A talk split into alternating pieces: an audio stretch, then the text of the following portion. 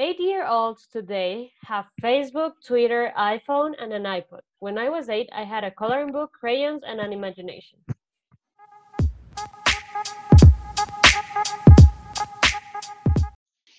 Hola a todos y bienvenidos a un nuevo episodio de Otro Basic Podcast. As always, soy Cote Jaramillo y estoy a la distancia con mi co-host Martina Vargas. Hi, friends. Hi, friends. Bienvenidos a un nuevo episodio. Y hoy estábamos discutiendo sobre qué hablar y empezamos a hablar de libros infantiles. Entonces decidimos por qué no les hablamos también a ustedes de libros infantiles, estos cuentos con los que crecimos básicamente y probablemente nos olvidamos completamente de la historia. Entonces vamos a hablar de eso, de cómo nos acordamos del cuento, las realidades. Pero todo esto comenzó gracias a la historia del flautista de Hamley que Martina se obsesionó con el conspiracy theory, bueno, no con el conspiracy theory, sino con la leyenda versus la historia de verdad. Entonces, por favor, ilumínanos, deleítanos con tu, con el cuento y lo que investigaste, por favor.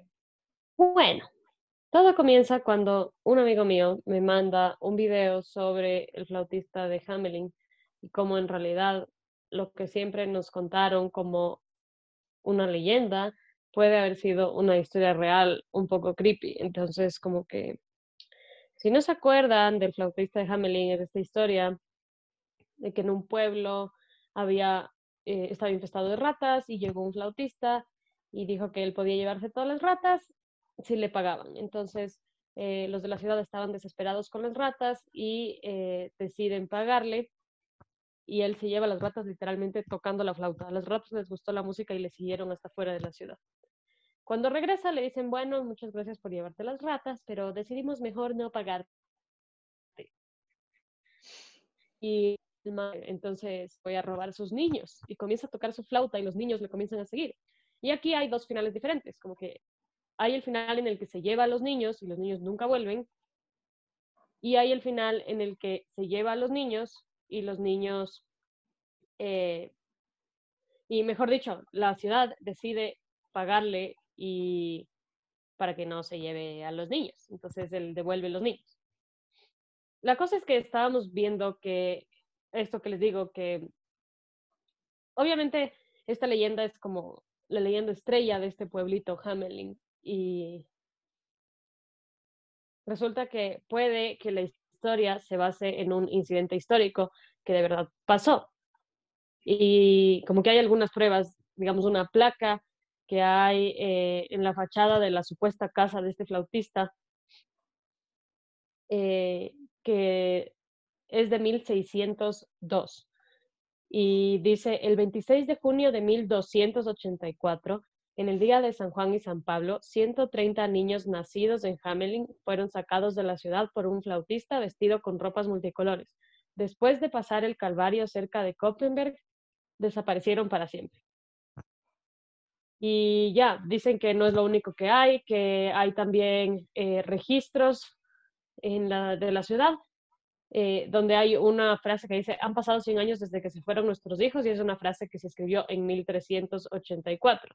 Incluso dicen que había una ciudad que en la, en la vidriera, han visto que las, las, hay una ciudad, qué idiota, una iglesia, han visto que las iglesias tienen ventanales gigantes con mosaicos, que esos mosaicos representan Vitrales. como que el flautista, eso, eso, eso. O sea, pero es técnico psycho. Sí, sí. ¿Te cachas? Como que los pedacitos. sí. ya, a eso, a eso me refiero. Eh, esos vitrales retrataban como que un flautista con niños fantasmales.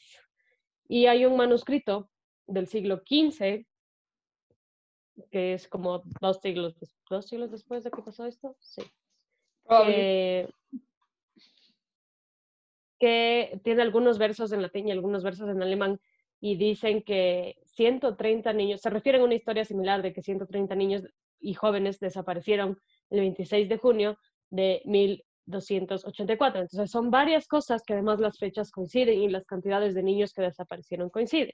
Dicen que puede deberse a que hubo como una migración y que entonces el flautista hubiera jugado el rol como del que como que la persona que te ayuda a migrar y a ubicarte y bla, bla, bla, pero de una manera un poco ilegal. Entonces, los cuentos de niños son fucked up, si te das cuenta de dónde vienen.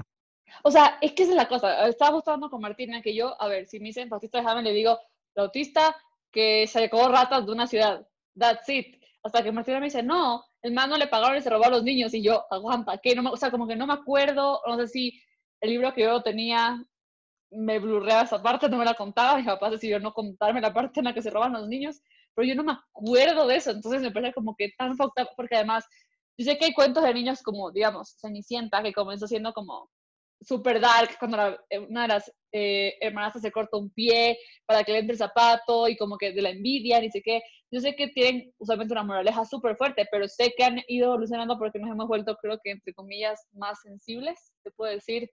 Pero es muy raro, o sea, me parece tan raro que es un cuento de niños, güey. O sea, y luego que uno crece con traumas y dicen, ay, de es porque no hizo lo que tenía que hacer. Sí, y, y de verdad, si te pones a pensar, sí, son fucked como que justo yo estaba hablando con Coté de que me acuerdo mucho de este cuento que se llama La gallinita trula, y se trata de una gallina que un día dice que algo le golpea la cabeza y que dice que el cielo se va a caer. Entonces va a buscar como al gallo, a la oca, a los otros animales así, les va diciendo que el cielo se va a caer y deciden que tienen que escaparse para llegar a un lugar donde el cielo no se vaya a caer.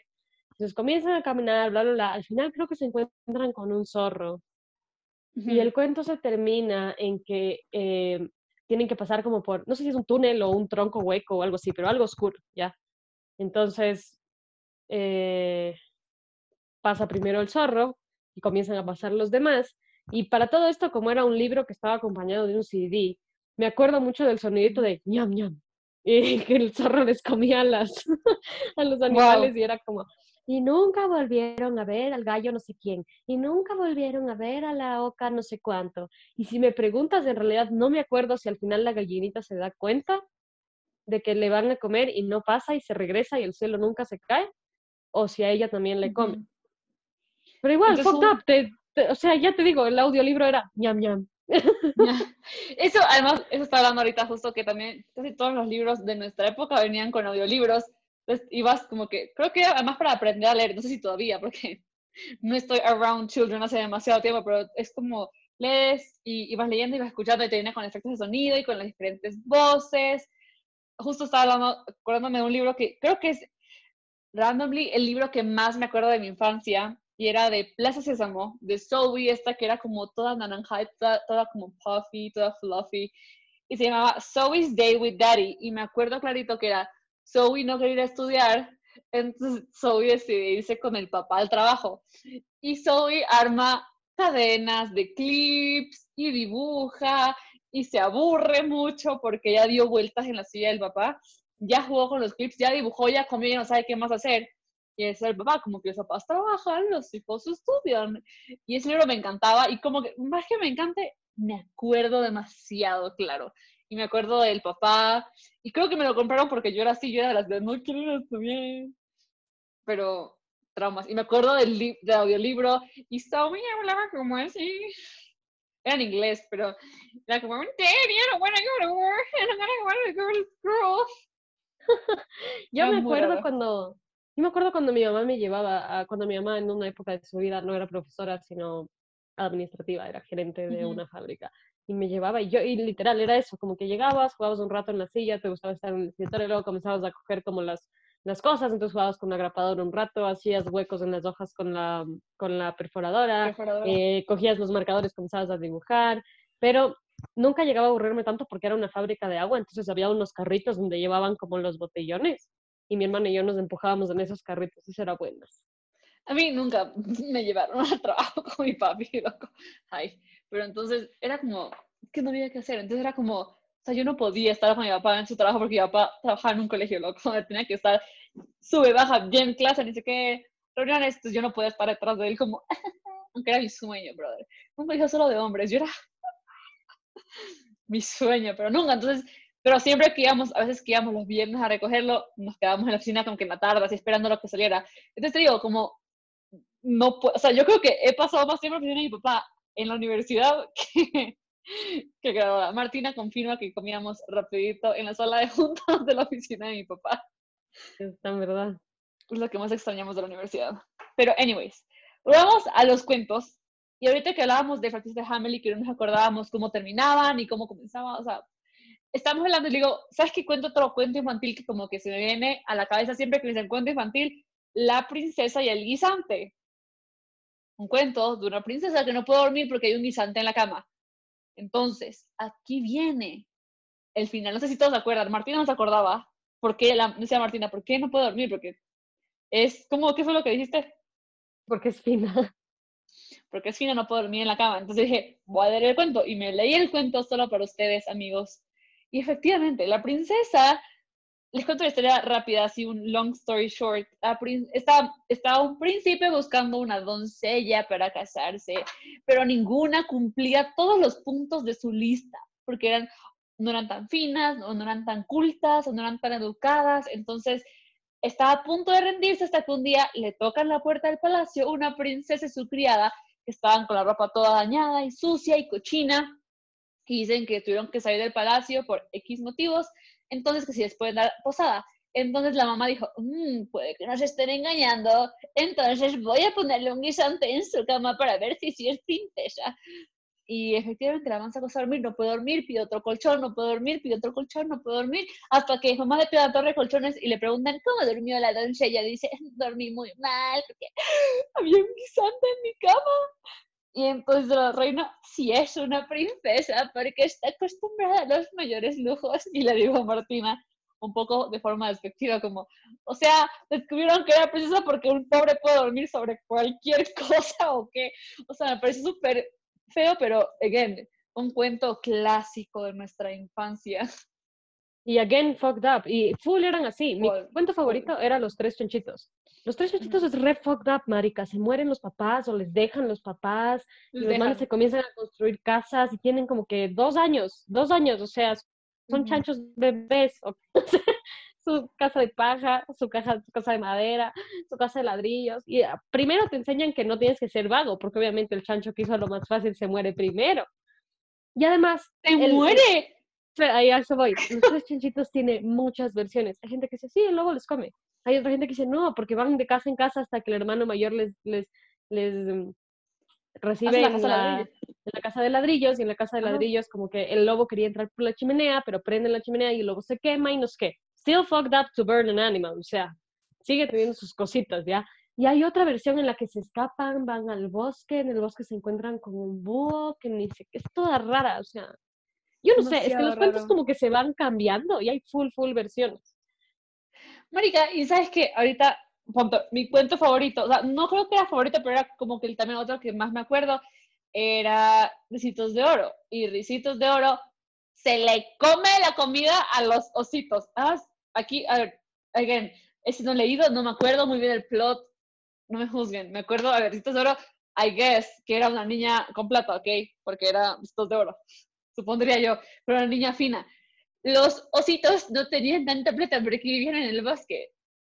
Se les comía la comida, se les sentaba en sus sillas, se les acostaba en la cama. ¿Por qué? What was the reason? What was the reason, Ricitos de oro?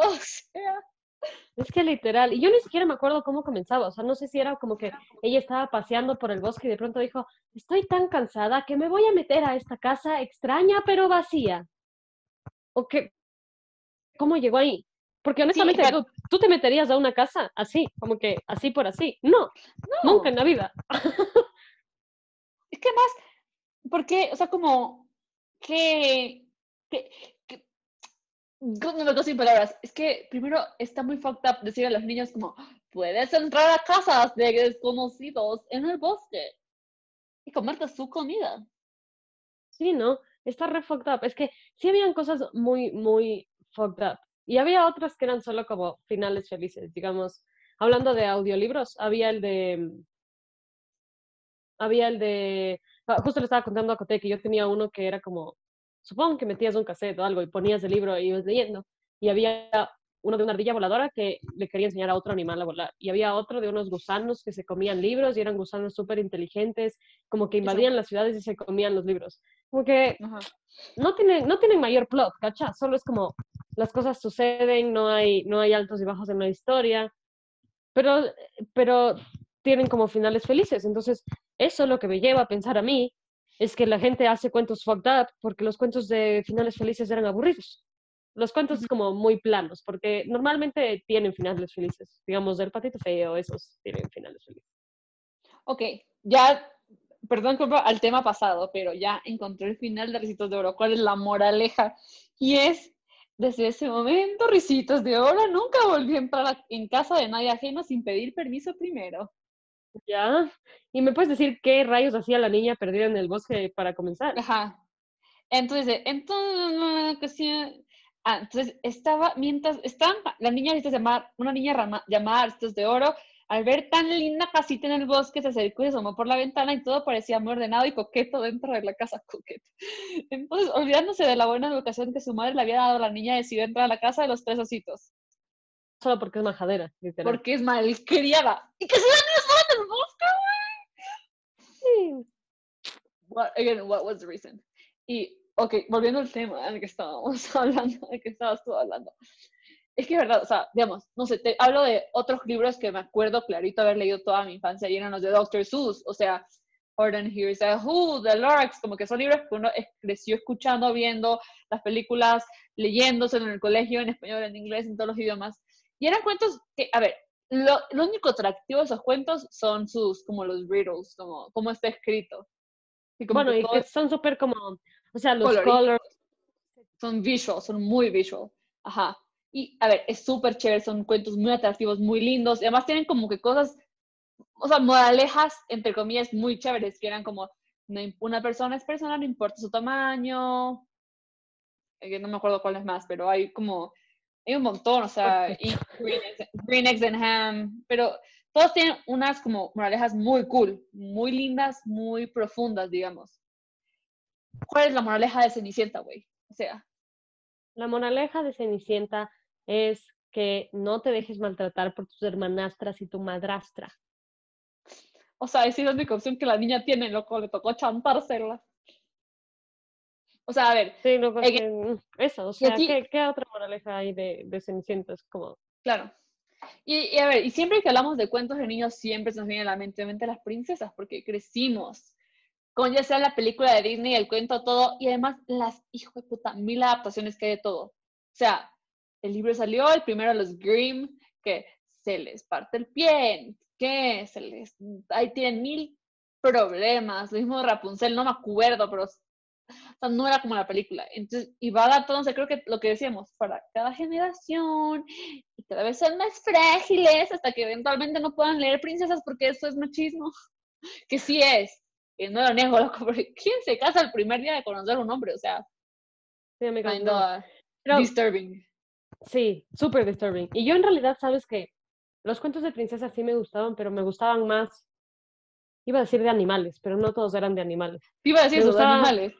es que, por ejemplo, de animales me acuerdo que me gustaba Charlotte's Web, este de la, este de la gallinita. Eh, bueno, Winnie the Pooh son animales, pero se portan como personas, entonces kinda raro. En todo caso no son princesas.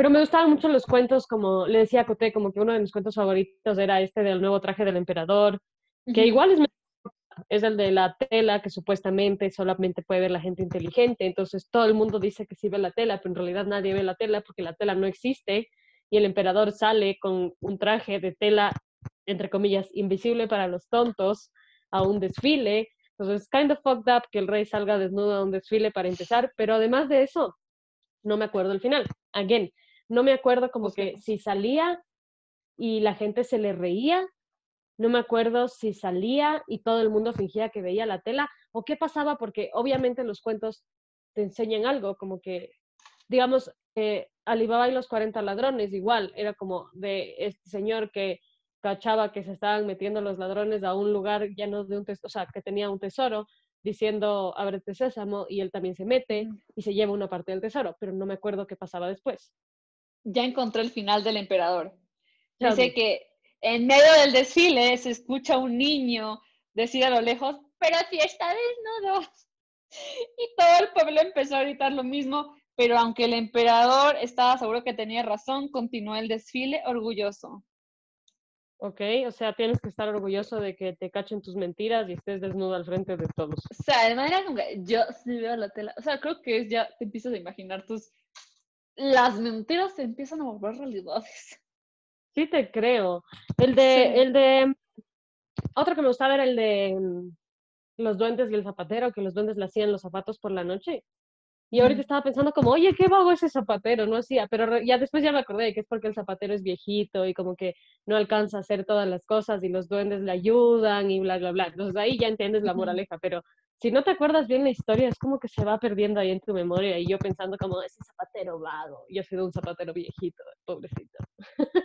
y, y además hay otros libros que ya digamos que son más, entre comillas, modernos, que son como el de que no, yo no los consideraría libros de niños chiquitos, sino libros de preteens, que son como, eh, ay, se me fue el nombre, como Alexander and the Not So Bad, No Good, Very Bad Day, no sé, son como 10.000 líneas.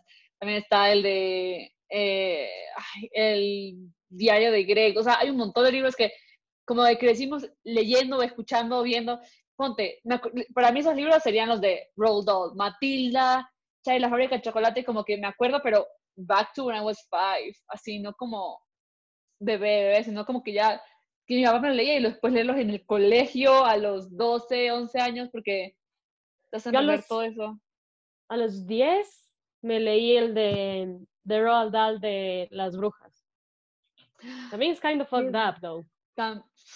Simón.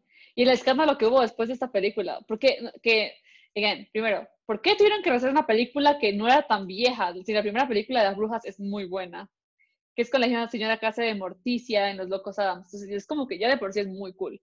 La rehacen con Anne Hathaway y la gente se ofende porque, ay, que las manos, que ni sé qué, porque los niños vuelven a... Hay una generación de niños que aparentemente no había leído los libros y empezaron a hacer malos contra los otros niños, hacer bullying en los colegios, porque, por, por no saber la historia de verdad. Entonces la gente era como, es una bruja! Entonces, kinda fucked up, que hay tantos problemas. Lo podían haber hecho, lo podían haber adaptado de otra manera, como más, digamos que socially acceptable. Sí, lo podían haber hecho, pero también era como que estuvieron súper fieles al cuento. No sé, hay como que muchas opiniones. Pero es que hay libros que no deberían ser adaptados. Sí. Yo, yo me acuerdo que, o sea, como que en, Mientras en español yo estaba leyendo Las Brujas, en inglés me leía estos que eran Dear Dumb Diary. Sí. Eran buenísimos y tenían como unos dibujitos súper chistosos y eran un montón y eran, eran súper... Yo todavía tengo por aquí todos mis libros de esos que justo estábamos hablando, que había esta como editorial Barco de Vapor y había un montón de libros. Yo tenía uno que se llamaba Historias de Ninguno, uno que se llamaba Ingo y Drago, que era de un niño que se encontraba un huevo de un dragón, era súper chistoso. Em, y de ahí ya comenzabas a leer más como los de María Fernanda Heredia, que ya estilo, eh, hay palabras que los peces no entienden, te lees también el tuyo, el que, el que dice... Hola Andrés, soy María otra vez. Ese, te lees del Club Limonada, te lees Cecil Púas. El Club Limonada es ah, rezado. Again, aquí está mi duda. Porque María Fernanda Heredia es ecuatoriana, si no estoy mal. Right. Sí es. Entonces, no sé si todos los, bueno, dudo que en el resto de Latinoamérica sea igual, porque para nosotros María Fernanda Heredia era como que el ícono. Es más, creo que la llevaron hasta el colegio cuando yo estaba chiquita, o sea... A todos, creo. A todos los colegios, porque además era como que los libros además eran muy buenos, y eran como que. Cupido es un murciélago. Cupido es un murciélago, se me encantaba. Y, mi mamá ya tenía. Favorito. Mi mamá les dice que les haga leer a sus alumnos. Yo, mami, este libro les tienes que hacer leer. y mm, Era otra escritora de aquí que también le llevaban a todas partes es Leonor Bravo, que escribió La Biblioteca Escondida, El secreto de la Biblioteca Escondida, La Biblioteca Escondida, no sé, algo así. Eh, y yo tenía un libro que era como historias de medianoche, que era como cuentos supuestamente de miedo, pero eran los típicos cuentos en que había uno, me acuerdo, que entraban los monstruos al cuarto de la niña y la niña como que se asustaba full y al final se daba cuenta que eran full buenas gentes y hacían como una fiesta en el cuarto de la niña con los monstruos. Era, era, el libro era muy bueno y tenía otro estilo, el de, mm, que ahorita estábamos hablando, ¿te acuerdas del de, por si no te lo he dicho, de María Fernanda Heredia? Ese, justo te voy a hacer eso, ese libro me lo hicieron con, yo se lo regalé supuestamente a mi, a mi hermana porque nos peleábamos mucho, o sea, nos peleábamos por todo. Y por si no te lo he dicho, era una hermana mayor que le cuenta a la hermana chiquita como que, eh, te he dicho que te raptaron los murciélagos, que te encontramos en un basurero, que eres adoptada, pero también que te voy a defender si te pasa algo malo.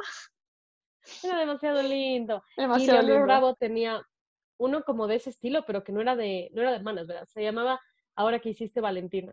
Y eran muchos cuentos de esta niña que hacía horrores, pero horrores. Igual como que los papás regalaban ese libro para que aprendas a no ser tan traviesa, pero te juro que daba ideas. O sea, Ah, ideas, visto? 100%.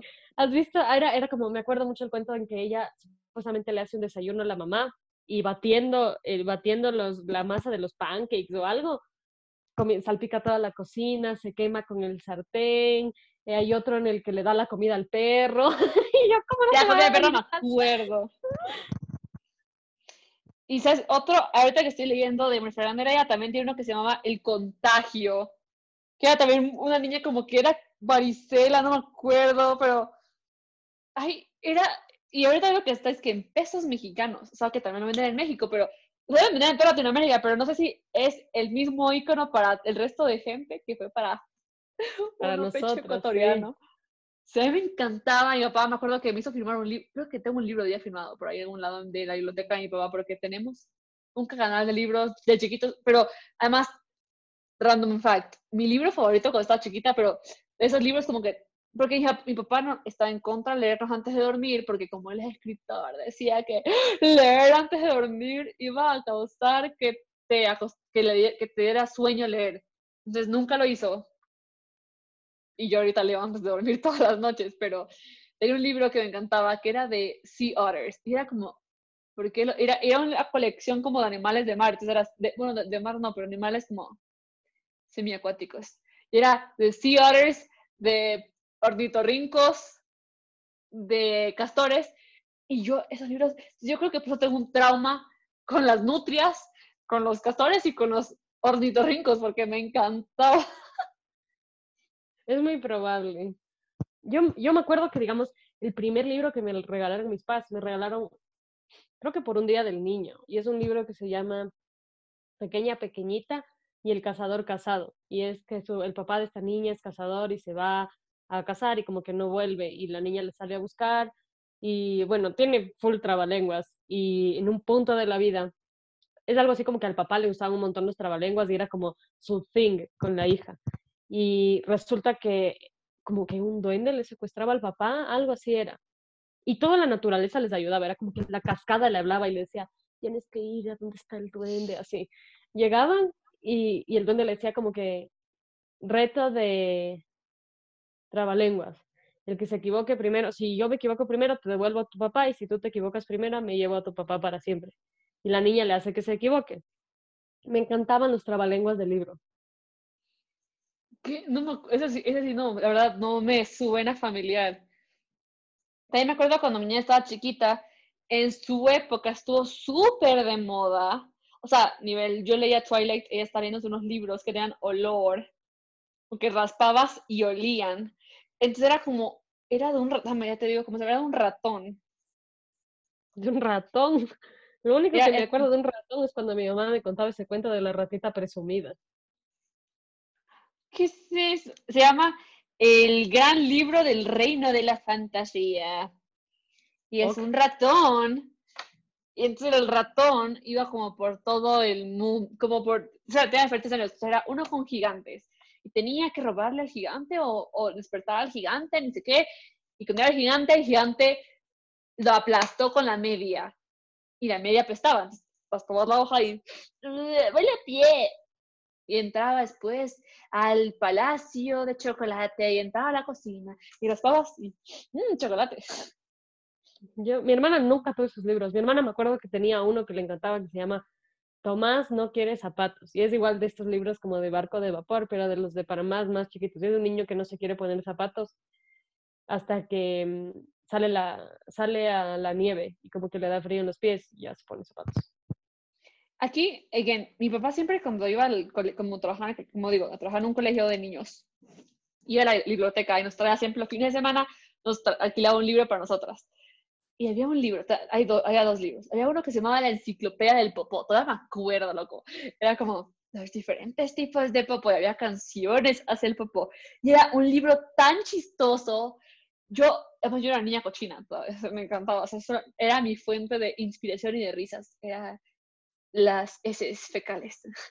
Pero sobre todo, ese libro me encantaba y tenía canciones y era como que esos que se movían, si tú jalabas una página se movía, era ese. Y otro que me encantaba, que siempre le pedía que me trajera, era como Egipto, cómo funcionaba Egipto, pero era como con las mismas tipos de ilustraciones de, de, de Where is Waldo, así. Entonces era como súper chévere dibujados y te enseñaban cómo momificar, enseñaban cómo enterraban a los egipcios, cómo eran los rituales, enseñaban a leer jeroglíficos, sea, ese libro me fascinaba y siempre intento acordarme cómo se llama porque me encantaría volver a leerlo, aunque no era un libro de leer, sino era más de visual, pero me encantaría como que volver a tener un libro así para mis hijos. Mi mamá también nos alquilaba siempre libros, porque mi mamá es profesora, entonces nos alquilaba libros siempre de los colegios donde ha trabajado. Y me acuerdo que una época en mi vida le convencí que me alquile los de mm, Goosebumps. Mi papá, mi papá me alquiló los de Goosebumps y los de Capitán Calzoncillos. Capitán Calzoncillos nunca leí, pero sí leí Diary of a Wimpy Kid. También eran muy buenos esos libros. Digo, eso también me trajo mi papi. ¿Cuál otro me trajo? Sí me traía de esos libros. Eran muy cool. Era demasiado chévere. Tengo todavía un libro que me quedé, que creo que me compró él, que se llama como que El libro de los chicos audaces. Y es como eh, cómo hacer nudos de, scout, cómo prender fuego con, los, con una lupa o unos lentes. Y era como libros como de actividades cool. Y yo me obsesioné, o sea, pregúntame cómo prender fuego, yo te prendo fuego. Me tengo que perderme en el bosque, me pierdo en el bosque porque estoy preparada. Te metes a la casa de los ositos. Los ositos, estoy lista para... ¡Ah! Encontré el libro. Se llama Egipto 101. Creo que era ese. Si me hace conocida la portada, entonces digo como que de leyes ese. O En Busca de Egipto. Y otros libros, que no eran libros de leer, pero eran libros muy cool. Los de ¿Dónde está Wally? Where is Waldo? Yo te la tengo. O sea, me encantaban, era obsesionada, me fascinaba. Era, me encantaba. Me sentaba horas. nunca tuve, pero. nunca tuve, pero me gustaba me gustaba verlo cuando iba, creo que al doctor, creo que mi doctor tenía. Eso me pasó a mí, como que lo empecé a ver como, no sé si en el doctor o no me acuerdo dónde empecé a verlos y mi mamá vio que me gustaba tanto que me compró me trajo como, tengo como seis y me, yo me sentaba horas de horas ahí mirando la página. Mirando la página y descubría cosas que no estaban como, encontré una hoja, encontré una zapatilla muy raro. Eran demasiado ¿Cómo pasa, ¿Cómo pasa el tiempo? Sí, literal, ¿cómo pasa el tiempo? y, lo que da pena es que hay libros que ya no nos acordamos cómo son. Y te a tocar como que, digamos, con hijos o con sobrinos o con primos, volver a como que releerlos. Sino que son tan diferentes. Yo tengo una sobrina, es prima, pero digo sobrina porque me siento muy vieja aparte de primos.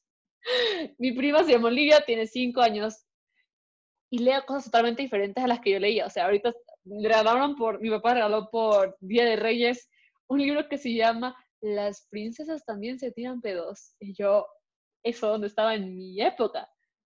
A ella le, le dieron eso, le encanta leer libros de como diferentes tipos de dinosaurios o cosas así. También me acuerdo que en mi época había una revista de la Barbie. Y era como que, era un catálogo, pero también era revista yo era en inglés y yo me sentaba horas a leer la revista de la Barbie, a chismear qué hacía con sus amigas en los viernes en sus tiempos libres. Y era como, no sé, QA con Chelsea. Como, ¿cuál es tu perfume favorito? ¿Cuál es tu película favorita? Y todos eran como, las de las gemelas Olsen. Yo me acuerdo que nunca tuve como que un libro de Barbie. Mi ella tenía uno buenazo que era para aprender la hora. Entonces, como que hablaba y decía, son las 12 en punto. Y a mí me gustaban como que los cuentos originales de las películas de Barbie. Entonces me gustaba el cuento del lago de los cisnes. Me gustaba el cuento de las 12 princesas bailarinas. El lago de los cisnes. Yo era obsesionada con esa película, el libro y la Barbie. Tuve el fucking cisne gigante, loco, era una silla. Tuve el disfraz del lago de los cisnes. O sea, yo era mi obsesión y me obsesioné con el libro y aprendí a tocar la canción en piano de... Pero yo tuve, yo, o sea, tuve el disfraz porque hice como el típico show de ballet del Lago de los Cisnes. A mí nunca me metieron a ballet. Siempre fue mi sueño, por esa película de miércoles. Fue la canción. O sea, aparecía el malo con la, con la, con la Odette y yo, te odio, Odette. Y, y, me sorprende que se haya vuelto otra vez viral thanks to TikTok. Eh, la princesa y la plebeya de la Barbie también era como, soy como tú, no eres igual. Y los vestidos tenían las Barbies. Niñas, cuando, les digo a la gente que nos escucha que yo era obsesionada con las Barbies hasta el día de hoy, me enoja que en mi época no había Barbies gorditas. Me enoja. Y eso que en mi época yo tuve una Barbie que era la Happy Family. Y era papá, mamá, que eran Ken y Barbie, casados porque tenían anillo de matrimonio, venían con su bebé. Venía también eh, los abuelos de la Barbie, o sea, papá y mamá de la Barbie, la hermana en silla de ruedas de Barbie, que con su rampita, era pelirroja, era de todo, lo que a mí me encanta, no, ni siquiera no era, no era Barbie, pero era más como que Bridget o algo así, pero uff.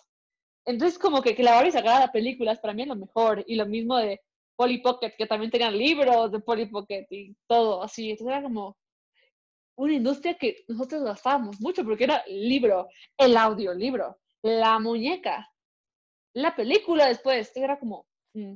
Yo tuve, yo de Barbies, o sea, sí tuve Barbies, me acuerdo que hasta donde yo llegué, tuve hasta Bratz, hasta donde yo llegué había Barbies negritas, pero todavía no salían las Barbies gorditas ni nada. Había la Barbie embarazada y mi ñaña tuvo las chiquitas cuando salieron, porque al principio solo había Barbies adultas, después ya sacaron las chiquitas. Que son Chelsea, ni sé qué.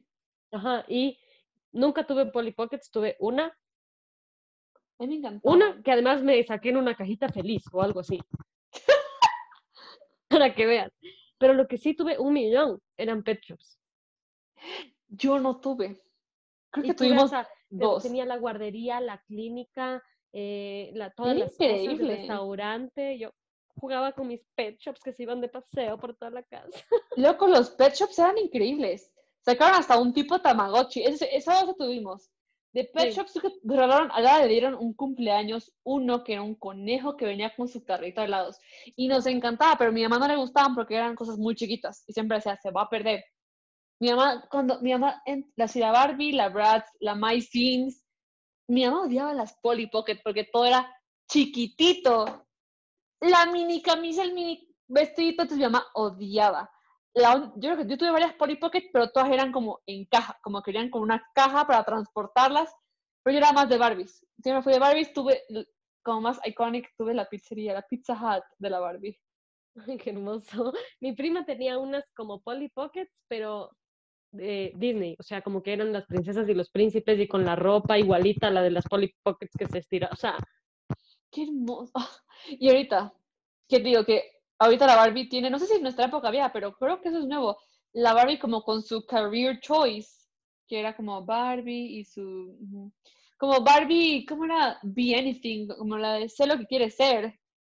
Bueno, por Navidad le compré yo, Olivia, la Barbie National Geographic que viene con su árbol, la mano estudia especies en peligro de extinción, y, hay, y encontré también Barbie campaña política que viene la presidenta, asistente de presidenta, la comunicadora, y yo, hay una Barbie comunicadora como nosotros.